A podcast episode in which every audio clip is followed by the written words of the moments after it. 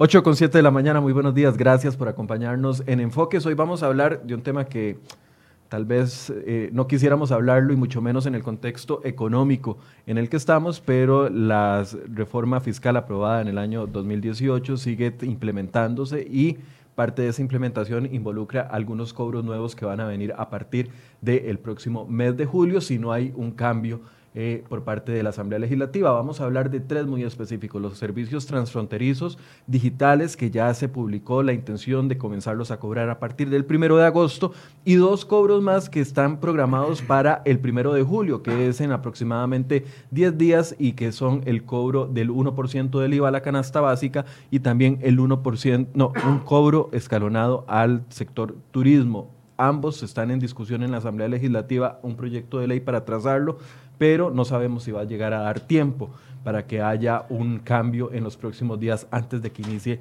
el primero de julio. Y para este abordaje vamos a, conversar con don Germán Morales, socio director de la firma Grant Thornton, que nos acompaña esta mañana, y con también con don Rafael González, perdón, estoy trabado, con don Rafael González, socio de impuestos. Don Germán, buenos días, gracias, gracias por acompañarnos. Buenos días, un gusto estar aquí, acompañarte en estos temas siempre de impuestos este, con esta novedad de que ya salió la resolución que implementa a partir del primero de agosto el IVA en las plataformas transfronterizas, que era una, una reforma que vino con el artículo 30 de la Ley de Fortalecimiento de las Finanzas Públicas, que fue aprobado y que entró a regir en, en julio del 2019. Así que esto es un, un tema que había quedado rezagado, que Hacienda lo está poniendo ahorita al primero de agosto. Creo que podría ser que no es la mejor época para implementar este cobro en el momento en el que estamos, pero bueno, ese es el tema que vamos a ver hoy, junto con el 1% de la canasta básica, que ya está establecido por ley que entra el primero de julio con el 1%. El, el, IVA escalonado para los servicios de turismo y recordemos también que está el incremento al 4 en el sector construcción. Son los elementos que, que, tienen que entrar aquí y que posiblemente, vuelvo a decir, no es el momento más indicado para empezar con el cobro de estas nuevas tarifas de impuestos. Don Rafael, buenos días. Buenos días, muchísimas gracias por invitarnos y por permitirnos eh, abordar estos temas porque son, son cada vez, todos los días son actuales y todos los días cambian las cosas y todos los días tenemos que tomar decisiones. Junto con lo que decía Germán, eh, recordemos que también alivio fiscal está vivo y alivio fiscal se termina este mes, ya estamos 18, y las medidas de, contingencia sanitaria están siendo reforzadas dado esta, esta, modificación en la ola pandémica, entonces estamos esperando a ver si el gobierno va a extender, como la ley le permite, las medidas de alivio fiscal en cuanto a IVA, en cuanto a selectivo de consumo, importaciones, alquileres, que también es un tema que tenemos que ver, tema de todos los días. vamos a tratar de abordar estos cuatro, los que ya están eh, programados para iniciar, cuáles son los, los, panoramas que hay con estos eh, impuestos y también las aprobadas recientemente que tienen un vencimiento y que eventualmente generarían algún tipo más de gasto. Tal vez empecemos con el tema de, el, eh, de los servicios transfronterizos. bueno, ya lo dijo el Ministerio de Hacienda a partir del primero de agosto hay un listado que tal vez le voy a pedir a Federico, es un listado muy amplio. Yo conté más de 120 plataformas digitales eh, que, están, que van a tener que pagar el 13%. Entre ellas Airbnb, Amazon, eh, tenemos eh, páginas de entretenimiento, Netflix, despegar.com, Fortnite, Expedia, Facebook, algunos servicios de Facebook, Globo, Uber Eats, Uber, TripAdvisor, Skype, Spotify todos estos servicios. Tal vez hagamos una introducción de qué, es un servicio transfronterizo. Exactamente. Definamos tres conceptos que son fundamentales entender para que la gente que nos escucha eh, entienda perfectamente qué vamos a hablar. Son servicios prestados primero por plataformas transfronterizas, o sea, internacionales, servicios por Internet. Entonces, la compra física de servicios, la compra que se hace en negocio frente a frente, esa no es la que estamos hablando. Es la única que se hace vía Internet, es el primer concepto. Y cuando hablamos de plataformas, hablamos de que no están radicadas en Costa Rica. Otro elemento importante es cuando yo entro a una nube, yo entro por medio de Internet y compro el servicio afuera en línea y no estoy en presencia de mi proveedor al frente, lo tengo vía Internet. Y el tercer concepto importante es cuáles son los servicios incluidos. Son solamente los bienes intangibles. Solamente los intangibles. ¿Por qué los intangibles? Porque ya los bienes físicos pagan el IVA. Si usted compra por Amazon un par de tenis una camisa, esa camisa ya hoy está pagando IVA por el procedimiento normal de aduanas que tiene Costa Rica, que toda esa camisa entra al sistema de aduanas y ahí se cobra el IVA. De eso no es lo que vamos a hablar. Vamos a hablar del servicio de las plataformas que vos citaste, que tiene que ver por un servicio cobrado, comprado vía internet, donde yo simplemente lo, lo compro y se hace el consumo en Costa Rica, que ese es el cuarto elemento por definir. Tiene que ser consumido en Costa Rica y únicamente consumido en Costa Rica porque es una ley de IVA costarricense. Por lo tanto, si yo compro un servicio para que se consuma en otro país, no debería estar grabado con el IVA. Con estos conceptos básicos, entonces tenemos que entender qué es lo que Hacienda pretende. Hacienda lo que pretende es cobrar, cerrar ya ahora sí, lo que hemos dicho siempre cuando se implementó la ley de fortalecimiento de las finanzas públicas es que nos venían con un IVA nuevo que cobraba el 100% los bienes y el 100% los servicios. Este, este servicio transfronterizo estaba suspendido por Hacienda desde el primero de julio del 19, cuando entró la ley, Hacienda suspendió la aplicación porque tenía dos formas para cobrarlo y quería definir cuál es la forma correcta de hacerlo. La primera forma para cobrar esto es que la misma plataforma, la que vos citaste ahorita, venga y se domicilie en Costa Rica para que cobre este impuesto, como si fuera yo entonces estar en presencia y alguien local y me vendiera ese servicio. Voy a utilizar el ejemplo más, eh, a llevar un ejemplo para que la gente pueda seguir la línea. Netflix. Eh, Netflix no está domiciliada en Costa Rica, la gente solo compra el servicio para poder ver la plataforma acá en el país. Exactamente. Entonces, Rafa, tal, vez, tal vez ese es un excelente ejemplo y sí, y usémoslo, usémoslo porque, porque nos, nos, nos orienta desde el inicio. Número y nos identifica a todos. Claro, número uno. Recordemos que, primer cambio de la ley que Germán mencionó, la ley grabó los servicios. Antes, impuesto de valor agregado no existía, existía ventas, entonces se graban los servicios, número uno. Número dos, el servicio consumido en Costa Rica, y lo importante es entender que quien paga el impuesto al valor agregado es el consumidor por su consumo local, muchos de estos servicios prestados localmente ya estaban grabados. Entonces, lo mismo que yo recibo de esta Netflix que estamos hablando, lo recibía de proveedores locales con IVA. Entonces, lo que están haciendo es emparejando la cancha. Ya yo pagaba por cabletica, por cualquier eh, medio para ver las películas, pagaba el IVA. Si lo proveía eh, desde afuera, no. Están diciendo esos servicios también porque los estoy importando, concepto de importación del servicio. Entonces, lo que, lo que ocurre en esos casos es que, y tal vez Germán lo adelantaba, puede haber dos formas de que el consumidor termine pagando ese IVA.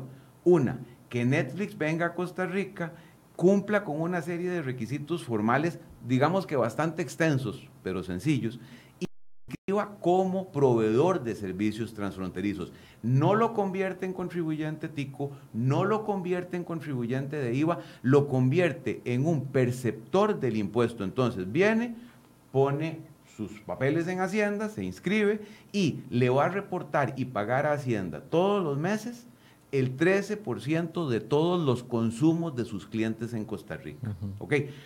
Tal vez un poquito por eso es que se ha diferido la aplicación del impuesto. ¿Por qué? Porque había primero que establecer todos los requisitos que estas plataformas deben llenar para inscribirse y lograr inscribirlas. Porque yo primero tengo que saber cuáles plataformas se inscriben para implementar el plan B. Todas las que no se me inscribieron de esas 120, los emisores de tarjetas de crédito entonces van a ser los que al cargo por Netflix, digamos que no se inscribió, le agregan el 13%. Entonces, para no duplicarlo, primero había que establecer la lista. Segundo, los requisitos para que el transfronterizo se inscriba.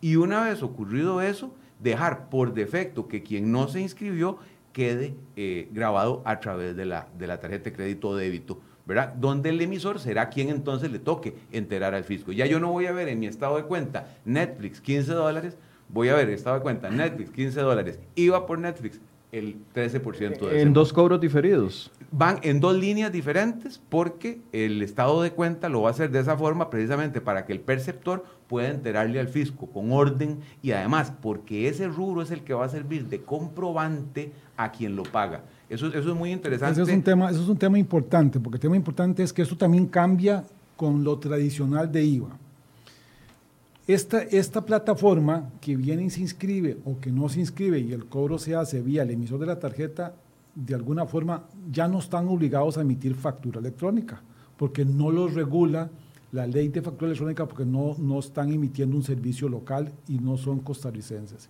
En consecuencia, ¿yo qué voy a tener? Yo voy a tener una factura de Amazon cuando entré y compré el servicio, la licencia, digamos, de un antivirus. Es una factura que vendrá con los formatos del domicilio donde Amazon esté. No es una factura electrónica. Posiblemente me manden un PDF y esa factura yo la imprimo y es el respaldo que yo tengo de la compra. Uno. Dos, esa factura no va a decir que tiene IVA, porque Amazon la vende con las condiciones del país donde está domiciliada. ¿Dónde está, el, ¿Dónde está el tema? Cuando yo voy a mi casa, a mi banco amigo y aplico la tarjeta de ese banco, de débito o de crédito, el banco me dice, usted tenía que pagar 100 por la compra de Amazon, le tengo que cobrar 13 más. 113. Entonces lo que va a venir es un cobro por, 3, por 113. Punto se acabó en un recibito de tarjeta de débito, tarjeta de crédito.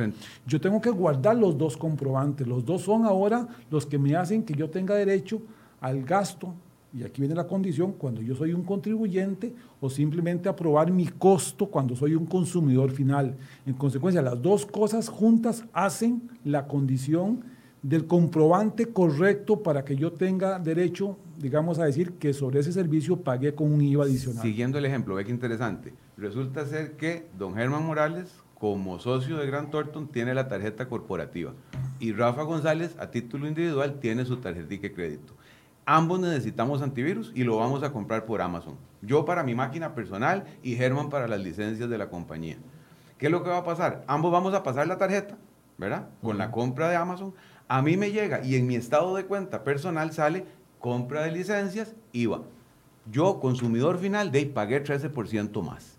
Pero Grant Thornton, con ese mismo tarjeta, el estado de cuenta de la tarjeta corporativa viene compra de licencias, IVA y como Gran Thornton es contribuyente de IVA cuando presta servicios, ese IVA basado solo en el estado de cuenta va a ser crédito fiscal. Puede ser deducible. Exacto, entonces se va a hacer, digamos, como la misma cadena de valor agregado, precisamente porque es el consumo local y depende de quién lo consuma, va a aplicarlo como crédito o lo va a soportar finalmente económicamente, pero con el beneficio por lo menos de que será el estado de cuenta o bien el recibo que emita, si es que se vienen a inscribir las plataformas al país, ¿verdad? Eh, el que me sirva de comprobante. No una factura electrónica tradicional, porque no estamos frente a un contribuyente tradicional, plataforma ni intermediario. Y ahí viene, ahí viene un tema que es que es el impacto. ¿Cómo somos impactados? Son dos formas diferentes. Aparte del garrotazo del 13%, hermano. Exactamente. Cuando yo soy un contribuyente local, cuando yo soy la firma y yo soy el que compro, el que compro la, licencia de antivirus, yo igual tengo el costo con la, con la factura que me da y con el IVA de la tarjeta de crédito yo lo acredito. Por lo tanto, yo contribuyente, yo comerciante costarricense, lo incorporo dentro del IVA pagado y yo se lo resto a Hacienda. Por lo tanto, para el comerciante local no hay un impacto, porque él lo puede acreditar. Porque lo puede acreditar eventualmente. El consumidor, Germán, el consumidor, ahí simplemente es un aumento en el costo. Yo estoy pagando un 13% más. Entonces, ¿qué tenemos que hacer todos desde el 1 de agosto en adelante, de acuerdo a la resolución que acaba de emitir Hacienda? Entender que todo lo que compremos vía plataformas del 1 de agosto en adelante, si somos consumidores, se nos incrementó un 13%. Tenemos que tener ese cuidado. De ahora en adelante, cuando usted entre el 1 de agosto en adelante a estas plataformas y vea el precio de un servicio intangible, considere que, es más 13%. 13%. Que no lo va a ver en ningún lugar. No existe, no hay forma de visualizar. Eso le va a aparecer a usted en la tarjeta de crédito sin que usted se dé cuenta. Digamos, va a venir en el reporte que le manda la casa emisora de tarjeta o en el estado de cuenta. Entonces, tenga mucho cuidado de a todos los precios de servicios intangibles a partir del 1 de agosto, entender que usted tiene un costo más del 13%. Quiero hacer una pregunta aquí porque mucha gente lo, lo planteó en otro momento y ahorita ya lo están preguntando. ¿Esto aplicaría solo si yo tengo la tarjeta de crédito o de débito domiciliada en el país? Es decir, si yo tengo una tarjeta de crédito internacional o si tengo un sistema de pagos como PayPal, por ejemplo, ¿me podría librar de ese 13%? Aquí lo que tenemos que decir es que la ley se emite en Costa Rica y regula, por lo tanto, el comercio costarricense. Entonces, ¿quiénes están obligados a hacer esta percepción del impuesto? Las casas emisoras de tarjetas de crédito costarricenses. Si hay casas emisoras de tarjeta en el exterior que le dan tarjetas a costarricenses, no tienen la obligación porque no aplican una ley costarricense. Si no pueden retenerme con una tarjeta domiciliada en Estados Unidos un 13% para enviarlo a Costa Rica. no están regulados por la ley costarricense. Entonces son solo las, las casas emisoras de tarjeta de crédito en Costa Rica. Ahora, eh, con sistemas de pagos alternativos, como lo que este es eh, PayPal o gente que compra tarjetas de regalo, he escuchado que gente eh, compra tarjetas de regalo en línea para pagar Netflix y no tener que registrar su tarjeta de crédito o de débito ahí. Es igual, eso va a ser un, cuando usted entre con la tarjeta de regalo, la plataforma es un medio de pago. Igual le van a rebajar el 13%. Exactamente. Sí, es que vamos a ver, eso, eso va a, primero, repito, quizás la lógica inicial de la resolución y de la ley en el artículo 30 era lograr que las empresas proveedoras de estos servicios se inscribieran en el país y reportaran, porque son las que pueden justamente aglutinar la totalidad de las compras independientemente del medio de pago que yo use. Si nos vamos al método residual, tiene razón Germán, ¿qué es lo que va a pasar? Si yo soy cliente de cualquiera de las entidades emisoras locales, ellas van a ser las que como contribuyentes locales, de hecho como agentes de percepción, se obliguen.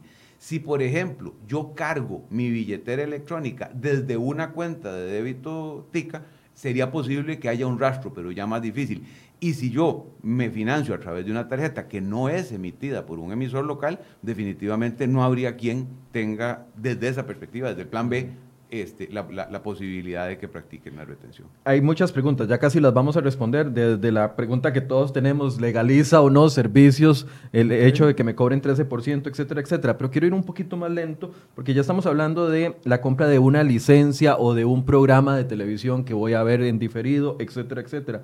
Pero ¿qué pasa cuando es un servicio de intermediación? Y aquí me explico. Por ejemplo, Booking, por ejemplo, hotels.com, por ejemplo... Eh, hospedajes, hospedajes, etcétera, etcétera. Tiquetes de, tiquetes de viaje. Tiquetes aéreos, que muchos compramos tiquetes aéreos en, línea porque son mucho más baratos que en, otros, en una plataforma o llamar directamente a la aerolínea.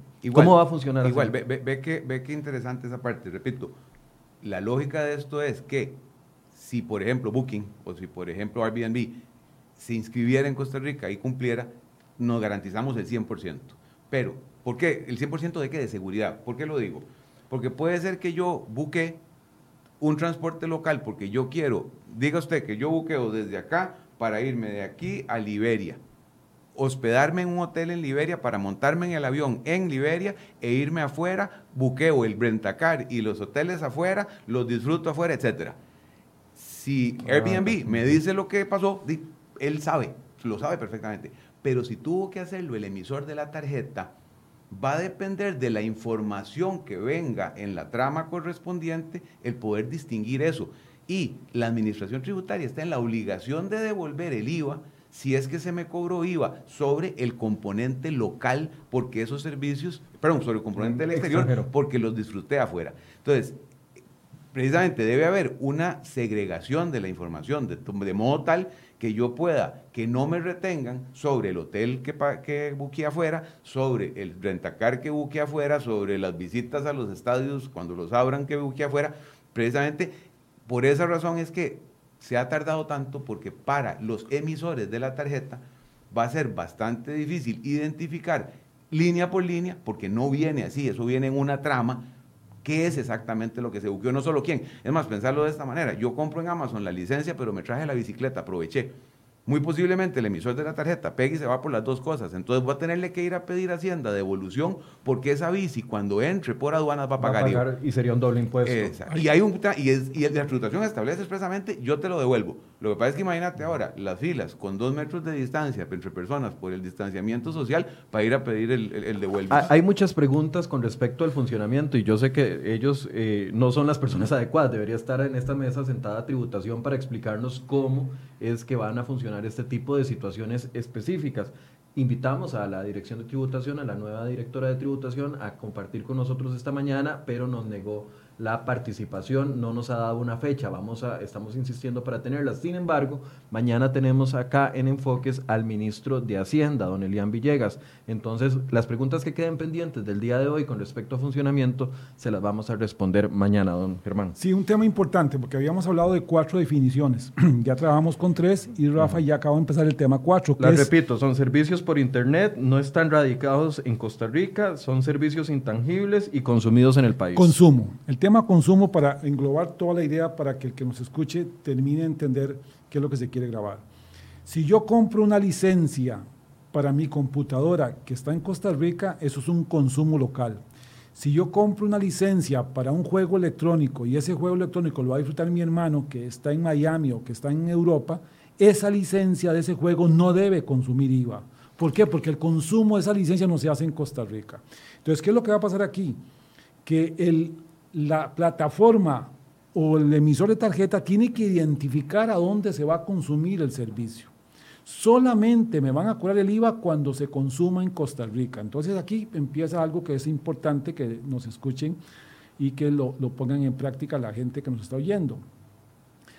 Detalle de alguna forma en los documentos de compra a dónde va a consumir el servicio. Sobre todo si lo va a consumir en el exterior, detalle de alguna forma, dele de alguna forma visibilidad para que la plataforma o para que la casa emisora de tarjeta no te cobre el IVA.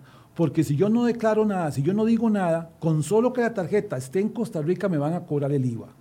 Entonces yo tengo que avisar de alguna mm. forma en el concepto de compra, digamos, hay, unos, hay cuatro o cinco aspectos para identificar si el consumo local. Uno es la dirección, soy costarricense. Otro es donde se emite tarjeta en Costa Rica. O sea, ya hay dos que estoy perdido. Entonces tengo que poner de alguna forma algo más para que identifique que el consumo, no lo estoy diciendo acá, pensar algo, algo más sencillo, pensar que vos salís del país y entonces buqueás ahí y, y tenés un hospedaje, por ejemplo, en Londres. Ese no debería de estar sujeto a un consumo local, no debería tener el IVA. En consecuencia, eso tenés que decir de alguna forma que es un servicio que no se va a consumir en Costa Rica.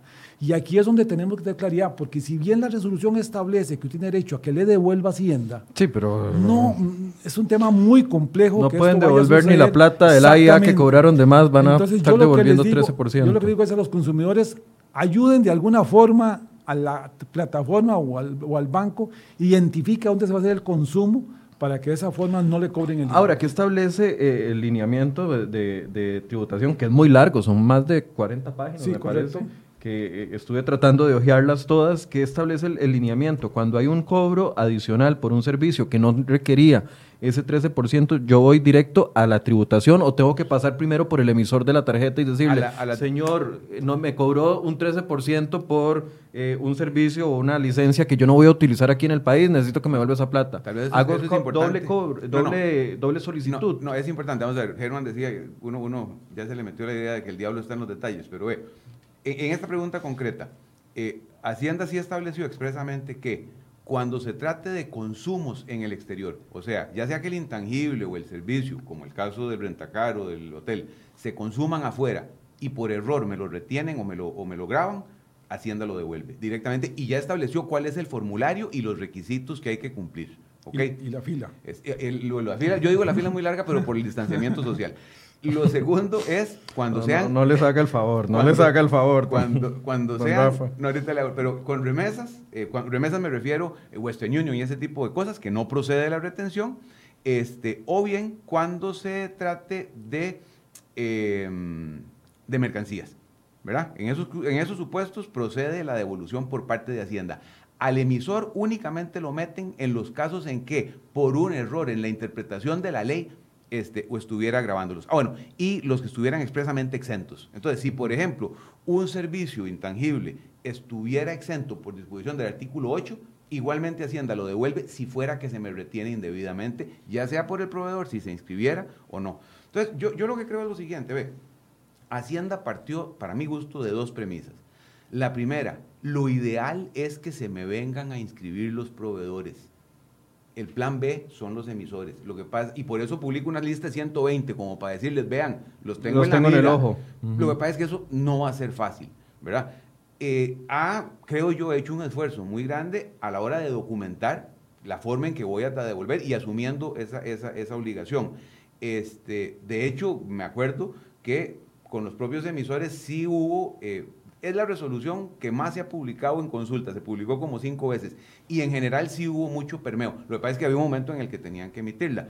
Eh, a uno lo que sí le preocupa es que por la, tal vez el error legislativo fue poner esto en manos de los emisores y no de los procesadores de tarjeta. Porque si fuera el procesador, el procesador se sabe una buena parte más del cuento. Mientras que el emisor simplemente, repito, le llega una trama de una cantidad de caracteres, 25 de los cuales son de esto, y, ve a ver usted cómo el sistema lo lee, cómo el sistema lo interpreta, cómo lo entiende.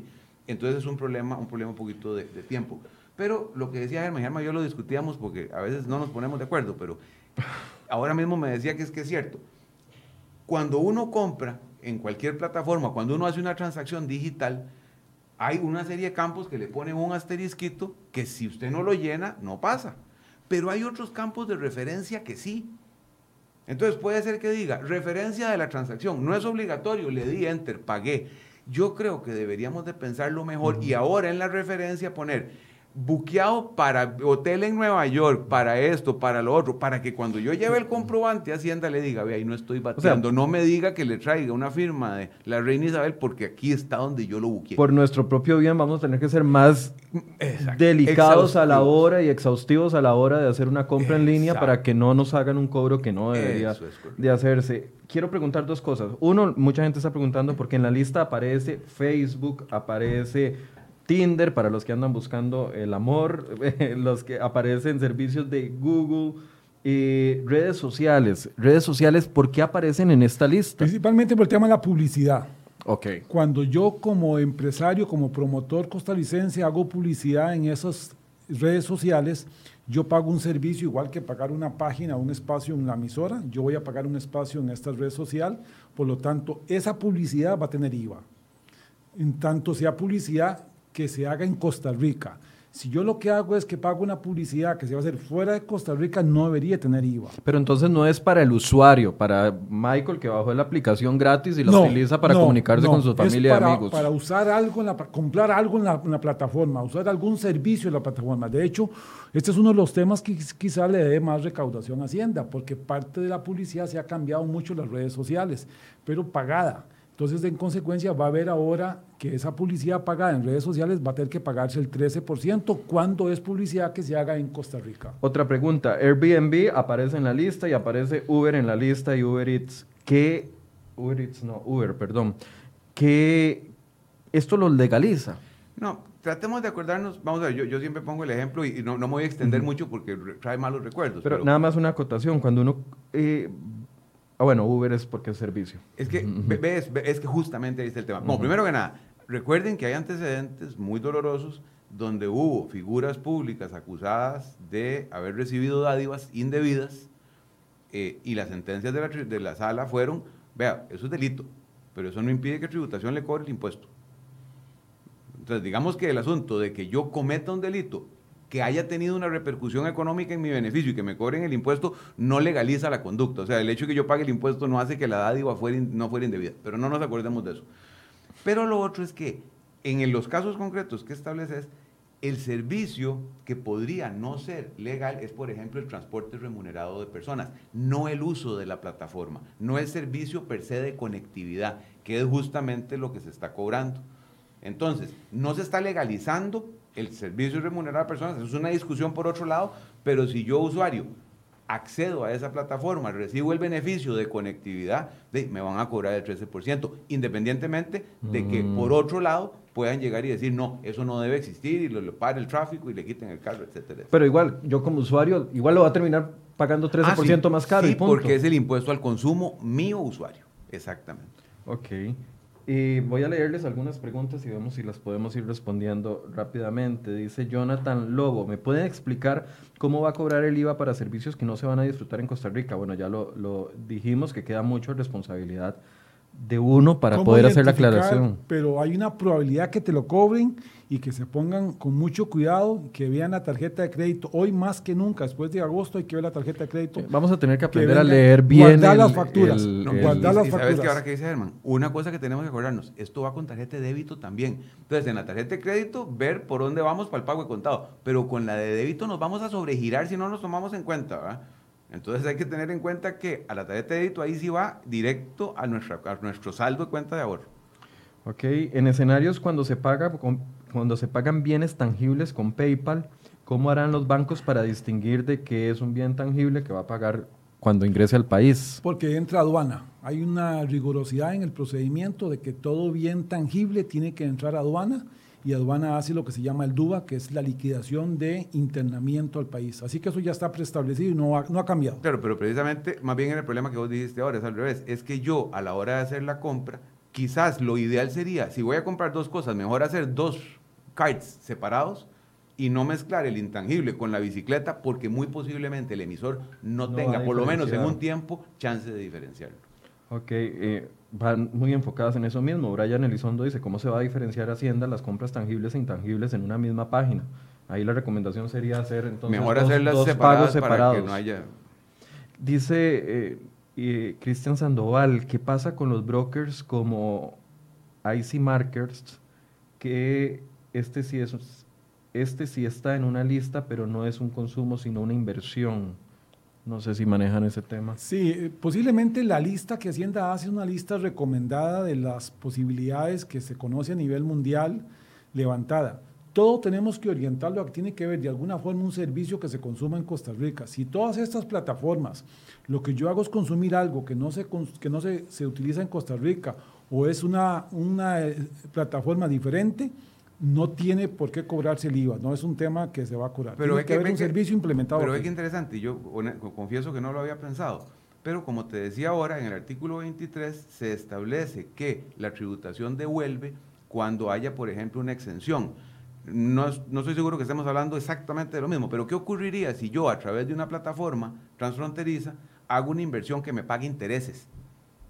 Los intereses no están grabados, están en el artículo 8. No debería practicárseme a mi retención de IVA por ese servicio porque el servicio ese no está grabado. Entonces, habría que distinguirlo o bien excluirlo de la plataforma, de la, de la lista, porque me están metiendo en uno que más bien lo que va a hacer es ruido, lo que va a hacer es, es, basura en un sistema que no se necesita. Que, es un tanto complejo porque como hacer inversiones con tarjetas de crédito es... Muchísimo, claro. Pero sí puede ser con los monederos electrónicos. O sea, digamos que sí, es que ahora, como ahora se hace de todo, uno ya está viejito y ahora se hacen un montón de cosas que, uno ni se entera. No crea, yo estoy muy desactualizado también. Dice Magdi Murillo, vi en la lista a Airbnb. Eso será en apertura en agosto. En el caso de quienes alquilan, no quienes adquieren el servicio por Airbnb y son los dueños del hospedaje, tienen que pagar el 13%. Sí, vamos a ver, ya hay, la ley empezó el primero de julio del 19 y graba el hospedaje de cualquier eh, temporal o por horas en Costa Rica. Entonces, cualquier hotel, como cualquier hotel en una habitación, te cobra el 13%. Un hospedaje que yo haga por semana o por horas a, una persona nacional o extranjera, tengo que cobrarle el 13%. Ya está establecido. Ese es un servicio local que no va a cambiar, correcto. Ok. Dice Luis Alonso Serrano, y si el consumo de Uber se hace en el extranjero, pero lo pago con una tarjeta local, ¿cómo se van a dar cuenta? Ese es el tema, más bien yo tengo que identificar, yo tengo que tratar de hacer algo para ayudarle a, mi... y, es que es muy frecuente, cuando uno viajaba, eh, Resulta, que uno sí veía tres cobros de Uber seguidos, y era del hotel en el exterior al aeropuerto, luego del aeropuerto, en fin, y uno decía, será por el orden de la hora. ¿verdad? Y saber a qué horas está el tiquete de venido, si iba saliendo o entrando, pero no me lo distingue, ¿verdad? Entonces uno sí tiene que hacer la diligencia de hacer. ¿Qué, qué pasa con los vuelos aéreos? ¿Me pueden aplicar ese 13%? Esa fue una discusión muy interesante que tuvo Hacienda. ¿Por qué razón? Porque el artículo, este, el artículo 30 de la ley habla de la, de la percepción del 13%, porque lo refiere al artículo 10 pero resulta que los vuelos aéreos están grabados en un 4% del 10%. Entonces, Hacienda lo que hizo fue, aplicando rigurosamente la ley, decir que lo que corresponde al hacerlo por esa vía van a cobrar el 13, pero me parece que deberían devolver la diferencia porque la tarifa correcta del vuelo es pero, 4. Pero, pero aclaremos, como está la resolución, si yo compro un tiquete con tarjeta en una plataforma, me van a cobrar el 13%. No por el vuelo, sino por el servicio de la compra. Exactamente. Ahora, si yo compro el tiquete en una agencia en Costa Rica, me van a cobrar el 4 solamente por el 10% del total del servicio que yo estoy usando. O sea, otra vez, don Germán, vamos otra a ver, vez. El tiquete aéreo. Vale 200 el dólares. El transporte está grabado en Costa Rica, pero que discurra en el territorio. Pero como un tiquete aéreo sale del territorio, pero es más lo que está afuera que lo que está en el territorio, el legislador dijo, solo grabemos como base imponible el 10% del tiquete, porque el resto va a suceder fuera del país. Y la tarifa que le dio fue una tarifa del 4%. Entonces, cuando yo compro un tiquete de 100 dólares, solo me graban sobre 10 el 4%. Sobre 10 dólares el 4%. ¿Estamos de acuerdo? Si yo ese tiquete, hoy como está en la resolución, lo compro con tarjeta de crédito, me van a cobrar el 13 por el 100%, porque nadie sabe esta distinción y no creo que la casa de mi tarjeta lo haga y la plataforma lo haga. Por lo tanto, hay que repensar o hay que esperar a ver si Hacienda, lo que decía Rafael, hay, interprete esto correctamente y me dé el derecho a la tarifa preferencial de la base diferente que tiene este servicio. yo creo que, que para no generar confusión, porque me parece que entramos en un tecnicismo. Ve, lo que pasa. Y pensando en la señora del, del, hotelito del Airbnb. Acuérdese que si yo llego y buqueo, muy posiblemente yo buqué las cinco noches y pago las cinco noches con la tarjeta.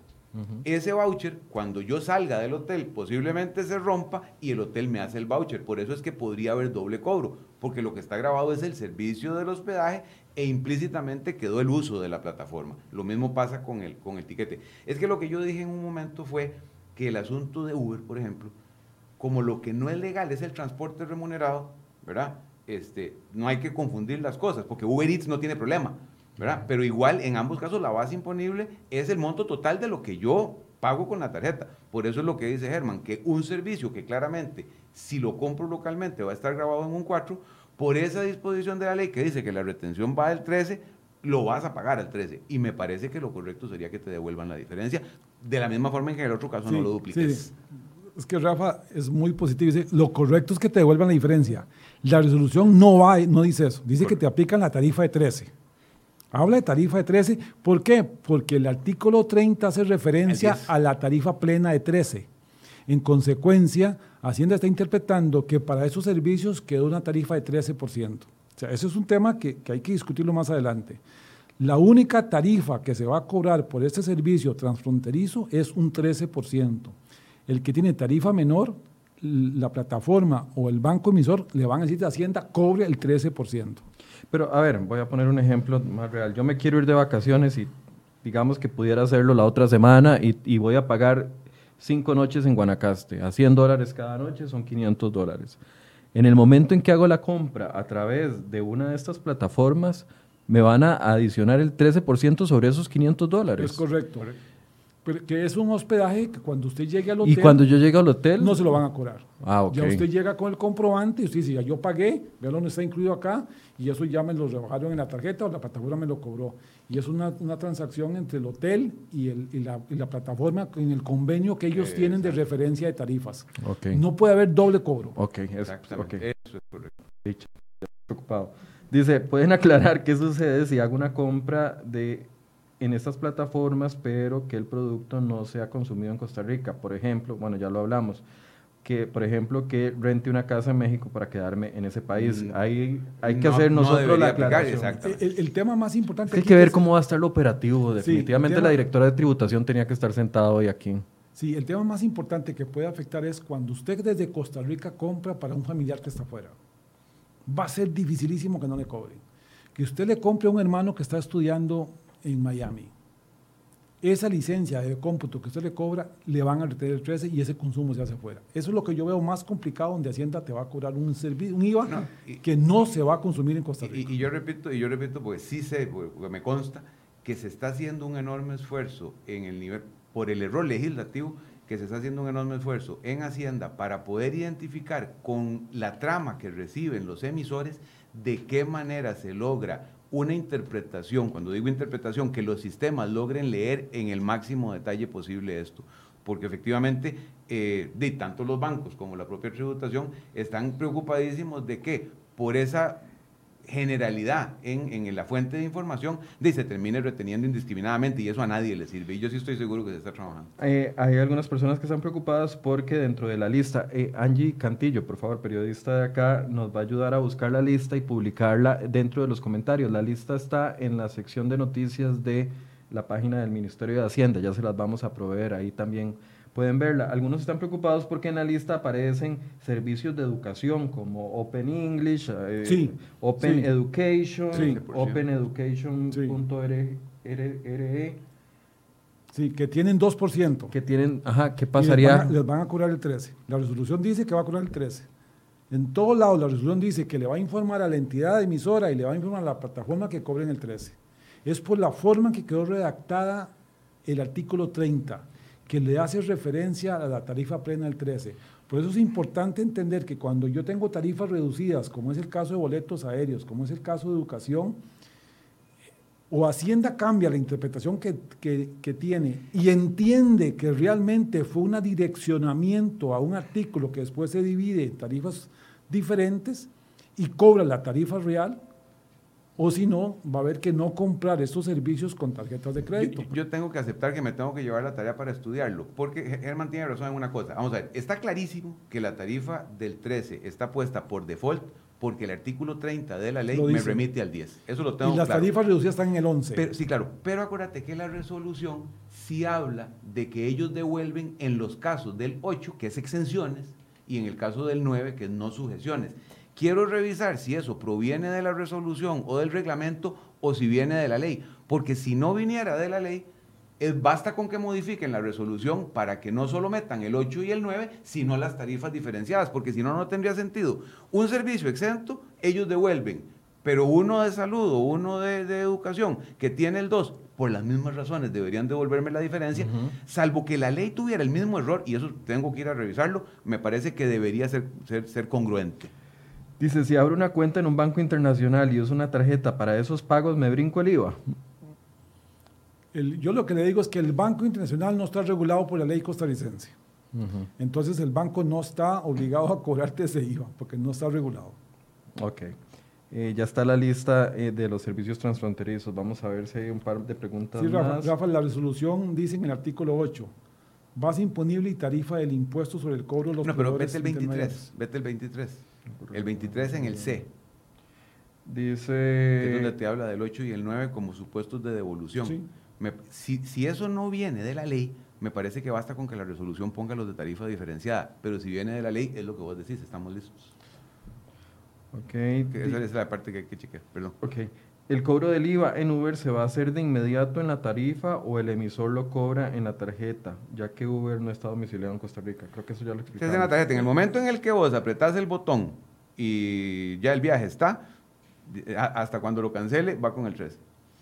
Ok, aquí hay algunas preguntas que son definitivamente para la gente de tributación o para las personas del Ministerio de Hacienda. Como les decía hace unos minutos, mañana va a estar el ministro de Hacienda aquí. Vamos a hablar de temas macroeconómicos pero estamos pidiendo una cita con la directora de tributación para resolver cosas como lo que está preguntando José Roberto, que dice si se ha trabajado con las plataformas con algún tipo de comunicación, etcétera, etcétera, para tener claridad. Sí, Hacienda, y Hacienda las motivó que vinieran a inscribirse y Hacienda les ha dicho que solamente las va a inscribir para que sean recaudadores del impuesto, que no les da ninguna otra obligación, que pueden desinscribirse cuando quieran. O sea, sí, sí se ha comunicado Hacienda con ellos, sí ha hecho un trabajo. Hay que ver la, la, parte operativa. Dice, si soy youtuber y coloco mis videos en publicidad de Google y Google me paga por esa publicidad, tendría que pagar el 13%.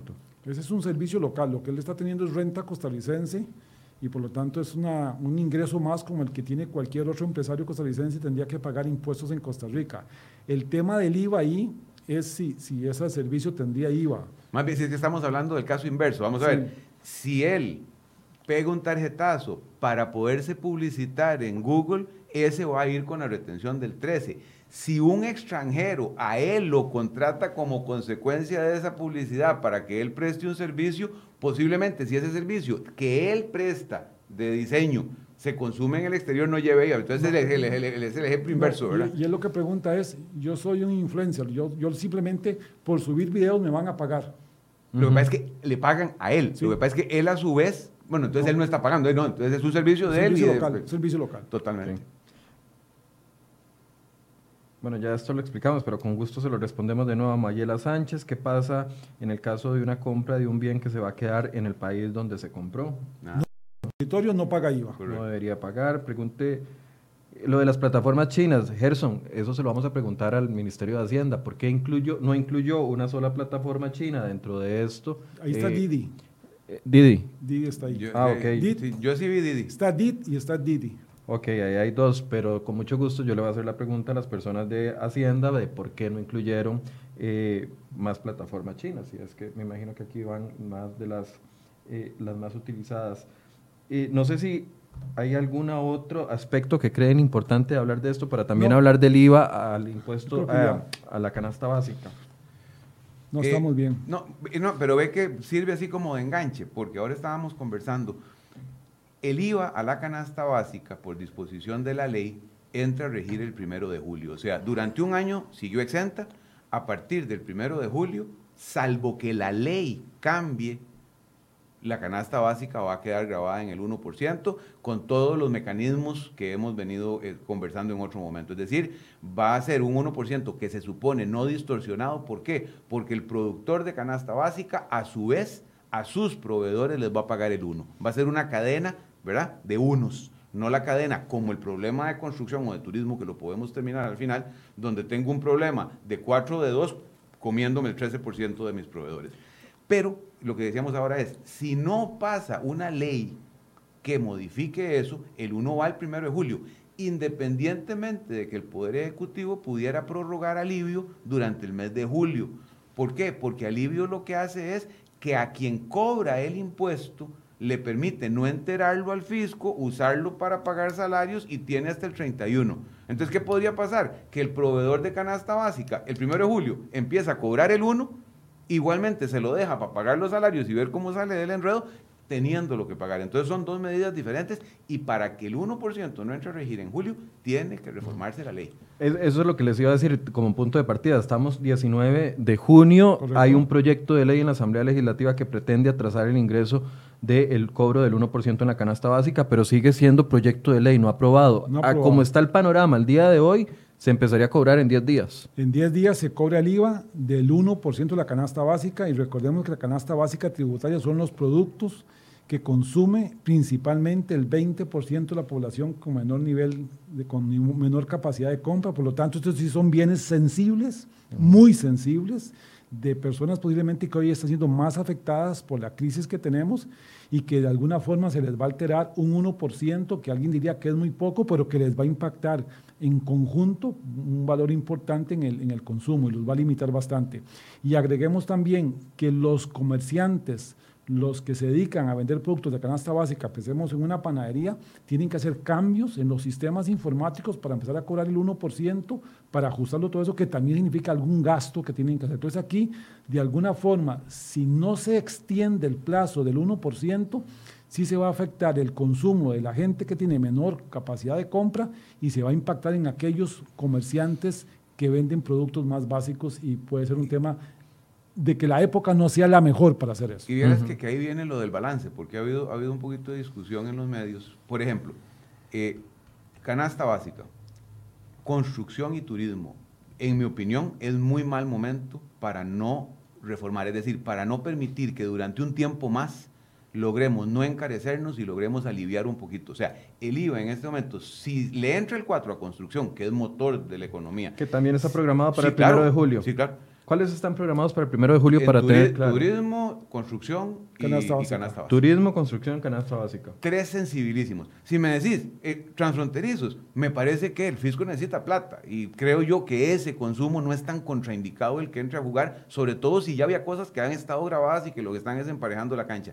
Pero turismo, construcción y, canasta, sí pareciera que es un mal momento para no prorrogar la medida y mantenerlo. Ahora, algunos nos podrían decir, hay proyectos en la Asamblea Legislativa, pero es que si no se aprueban antes del primero de julio, igual tiene que entrar en vigencia, punto. O, hay alguna, algún mecanismo para trazarlo administrativamente. No, por ley entra, por ley entra directamente. Vamos a ver, lo que la, lo que la canasta básica por ley está primero de julio.